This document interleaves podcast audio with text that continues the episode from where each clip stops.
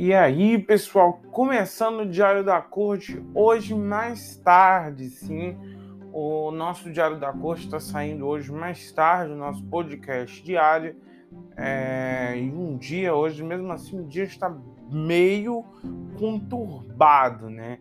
A gente já amanhece com a... amanhecemos com a chapa já definida do Roberto.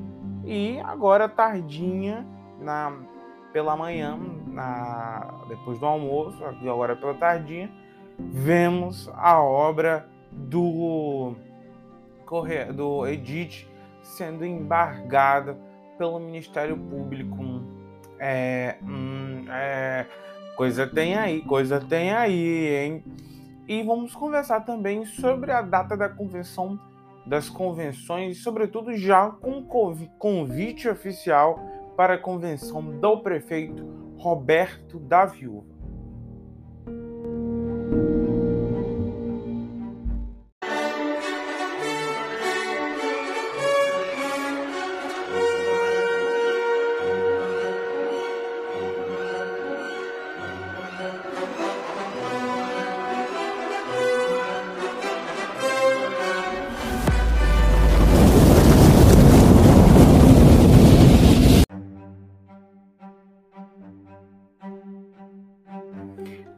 Claro, temos de falar sobre a definição do vice da, na chapa do prefeito Roberto da Viúva. Bem, o pré-candidato a vice saiu do PSB é, como esperado através dos acordos políticos. Acordo esses que foram feitos na eleição passada em 2020. Sendo feito em 2020, o PSB agregou o senhor Bebeto Delfino na sequência, a senhora Flávia Fassani.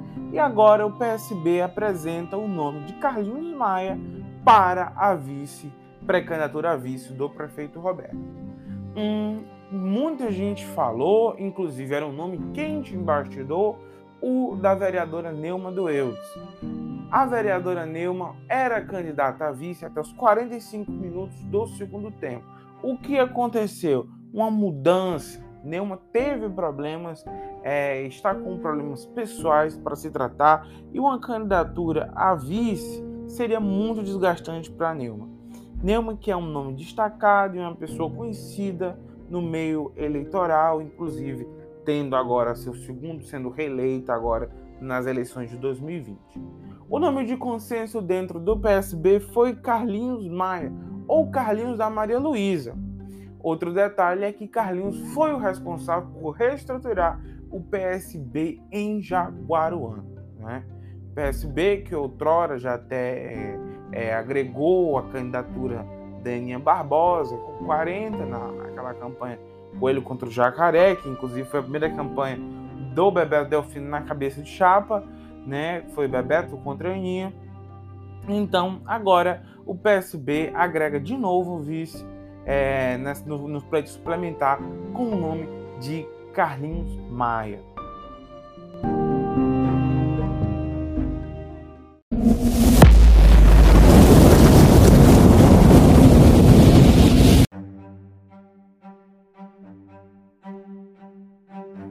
Vamos falar de convenção, pessoal. E se tratando de convenção, já temos as definições.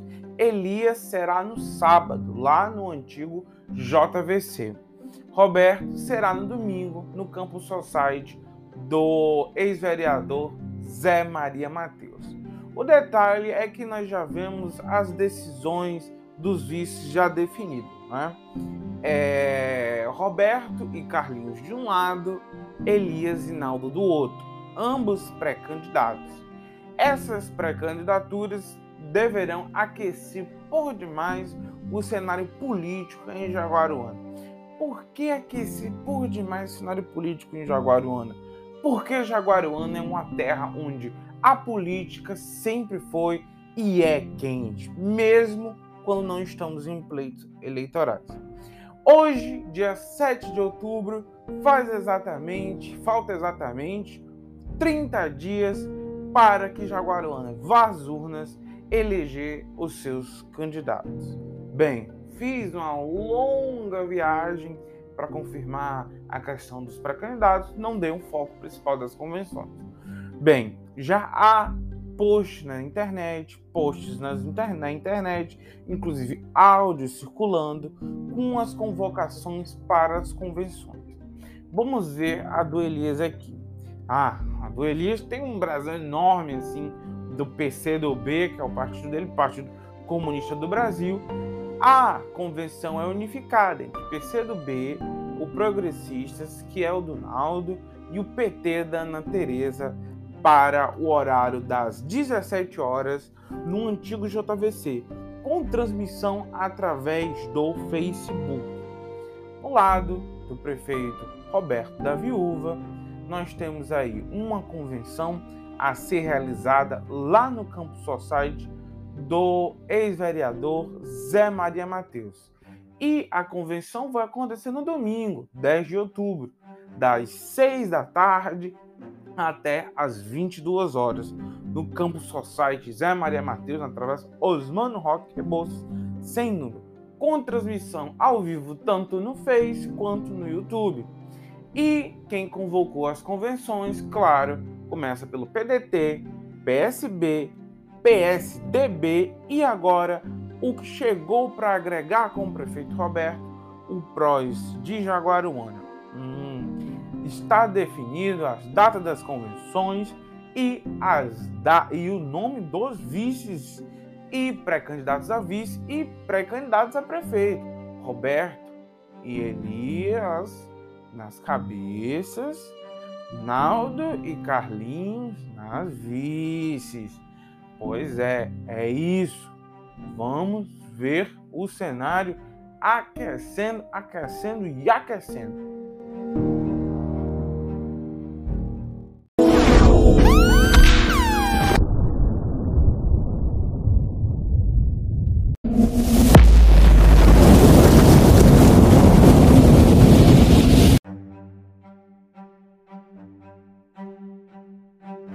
Sirene do absurdo é pouco. Sirene do absurdo é pouco para o que aconteceu no Edit. Situação lastimável que veio à tona hoje de manhã, na voltinha da tarde. Ou situação complexa, complicada.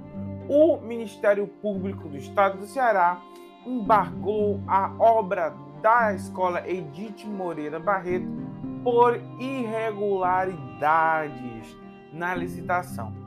Segundo os fatos, consta que a licitação feita de forma direta é irregular. Irregular. Meu Deus, que situação. Mais uma situação complicada para o mandato interino, né? visto que isso traz à tona outra situação que envolve muito o lado da ex-prefeita Ana Teresa, que é a questão das questão das escolas em que eles tentam reformar, tentam fazer alguma coisa, mas na verdade as escolas se acabam. O que o prefeito Roberto tem que fazer, inclusive eu já disse isso nas minhas redes sociais, é que na hora que voltar à prefeitura, a primeira coisa que o Roberto tem que fazer é correr para tratar dessa obra do Edith, da escola Edith Moreira Barreto. Porque os primeiros transtornos da falta do Edith nós já vamos viver agora, o pleito eleitoral. Vai ter que ser refeita as sessões. Para onde vão essas sessões? Para onde vão? Ainda não sabemos. É, vai causar superlotação em outras sessões? Provavelmente sim. As coisas estão complexas, estão difíceis, sobretudo por causa que é uma perca grande para uma escola, é, para a comunidade, sobretudo para uma escola. Outro detalhe que eu quero deixar aqui bem atento a cada uma das pessoas que estão nos está ouvindo este podcast é que a escola Edith Moreira Barreto realmente, de fato, precisava de uma reforma há bastante tempo. Pena que nenhuma das outras é, gestões fez. Né? O prefeito Roberto, agora sim que vai retornar com a vitória que ele terá no dia 7 de, de novembro, que ele deverá ter, pelo amor de Deus, que ganhe né, essa situação, deve ser feito imediatamente a tratativa para refazer a escola do Edith, assim como ele fez com a lá da Santa Luzia. A situação é extremamente complexa, é extremamente sensível, é complicada. Resta saber como ficará essa situação da do Edith. Roberto precisa sim fazer algo imediatamente, já logo após assumir a prefeitura depois das eleições, né? Ai, fico até cansado de falar desse assunto porque realmente é bastante doloroso, né? A gente teve a perca do Correia Lima, agora outra perca grande, que é do Edith. Se nada for feito, se nada for feito, né? A situação só tende a piorar e vai ser mais outra baixa definitiva, definitiva para Jaguaruano. Roberto não pode deixar isso acontecer. Bye.